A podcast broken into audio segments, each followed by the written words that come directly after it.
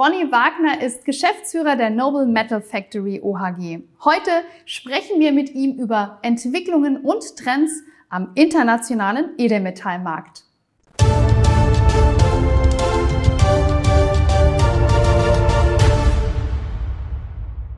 Herr Wagner, wir widmen uns heute einem sehr schönen Thema, das ist Gold und hier wollen wir auch ein kleines bisschen tiefer einsteigen. Schön, dass Sie heute da sind beim Business Talk am Kudamm.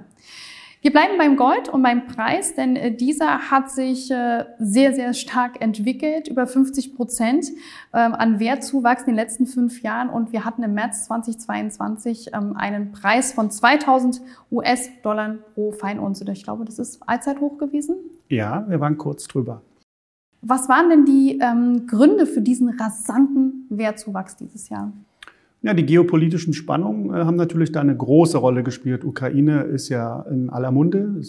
Das geht natürlich am Goldpreis nicht spurlos vorüber, der ja in solchen Situationen immer die Angewohnheit hat, dann auch zu reagieren. Aber auch die äh, wirtschaftlichen Verwerfungen aus der Corona-Zeit äh, spielen sicherlich auch eine Rolle.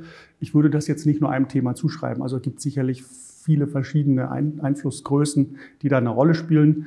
Alles in allem, die Gemengelage war so, dass der Goldpreis eben angezogen hat. Mhm. Und ich glaube, das ist noch nicht das Ende der Fahnenstange.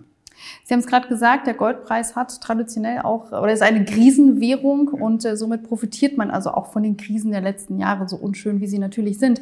Lohnt es sich denn bei diesen aktuellen Preisen, ich weiß, das ist immer so eine Milchmädchenrechnung, aber lohnt es sich da aus Ihrer Erfahrung überhaupt noch einzusteigen oder sollte man, wenn man investieren möchte, auf eine bessere Gelegenheit warten, das heißt ein, eine krisenfreie Welt? Okay. Ähm, ja, also ich glaube in der Tat, es ist immer richtig, Gold zu kaufen. Ich äh, sage Ihnen auch warum.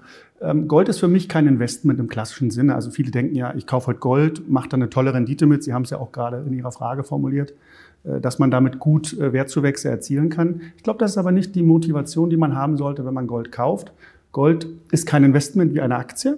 Man muss es anders betrachten. Gold ist eine Absicherung gegen alle möglichen Verwerfungen, Krisen, Probleme im Wirtschaftssystem. Äh, und diese ähm, Probleme treten ja irgendwann zutage und verursachen halt große Probleme. Und Gold hat immer die Angewohnheit, dass es unabhängig vom Kapitalmarkt funktioniert. Wenn man physisches Gold kauft, es gibt natürlich auch viele Wertpapiere, die man äh, kaufen kann, die äh, mit Gold hinterlegt sind.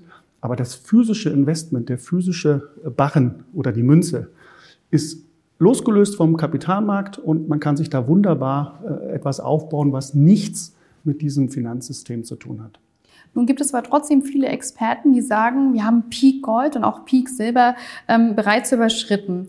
Zum einen, falls wir ZuschauerInnen haben, die nicht wissen, was ein Peak Gold, Peak Silber ist, vielleicht können Sie das einmal kurz erklären.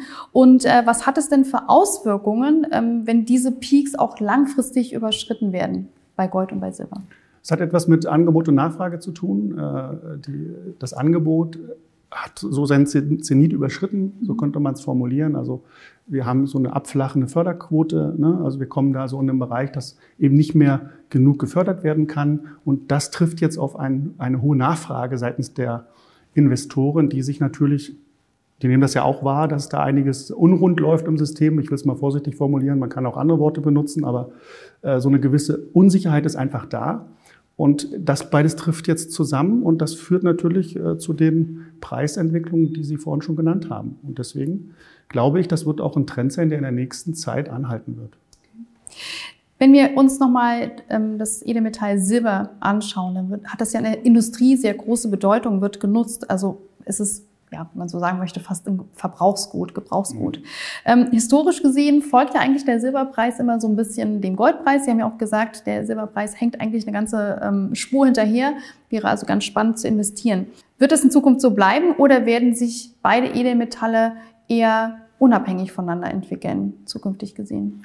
Ich glaube, Silber wird äh, eine Aufholjagd starten. Das kann ich mir ganz gut vorstellen. Man muss halt beim Silber wissen, äh, im Vergleich zu Gold hat man eben beim Silber äh, sowohl eine monetäre äh, Verwendungsmöglichkeit, also als, als Investment quasi, und auf der anderen Seite eine industrielle Nachfrage. Das ist so in etwa 50-50. Ne? Also nicht ganz exakt, aber so in etwa. Das hat man dem Gold eben nicht. Und wenn man jetzt davon ausgeht, dass Silber in der Industrie sehr stark äh, Verwendung findet und die Investorennachfrage auf der anderen Seite mit anzieht, dann spricht vieles für einen stark steigenden Silberpreis in der Zukunft.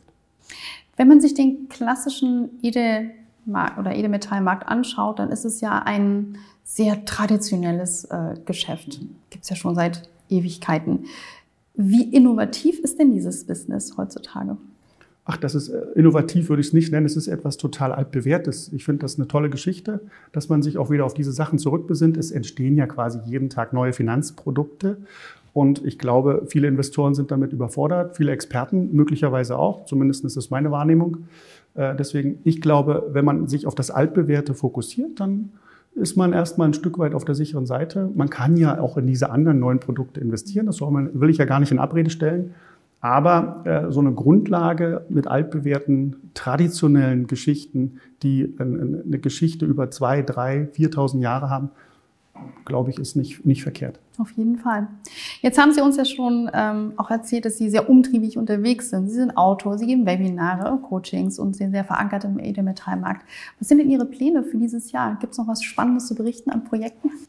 Naja, äh, das, die, die Webinar-Tätigkeit nimmt gerade ein bisschen Fahrt auf, das muss ich äh, in der Tat gestehen. Das äh, bündelt oder bindet natürlich Fähigkeiten und Kräfte, die wir da ähm, reinstecken müssen ich glaube, dass wir da in der nächsten Zeit äh, viel, viel Neues entwickeln werden in dem Bereich. Die Podcasts sind immer wieder eine Herausforderung, äh, dort immer die Themen auch aufzugreifen, die die Leute äh, interessieren. Die Schulen fangen wieder an, uns Zutritt zu gewähren. Das war ja mit Corona nicht möglich oder während der Corona-Zeit nicht möglich. Also da passiert gerade wieder enorm viel.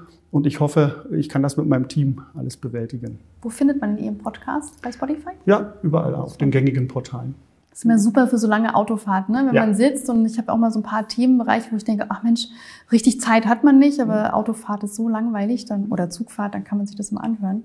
Dann, auch so. Ja, dann hoffe ich, dass wir vielleicht unsere ZuschauerInnen heute ein bisschen inspirieren konnten, sich mit dem Thema auseinanderzusetzen und wir haben uns sehr gefreut, dass Sie wieder mal bei uns waren. Dankeschön. Gerne.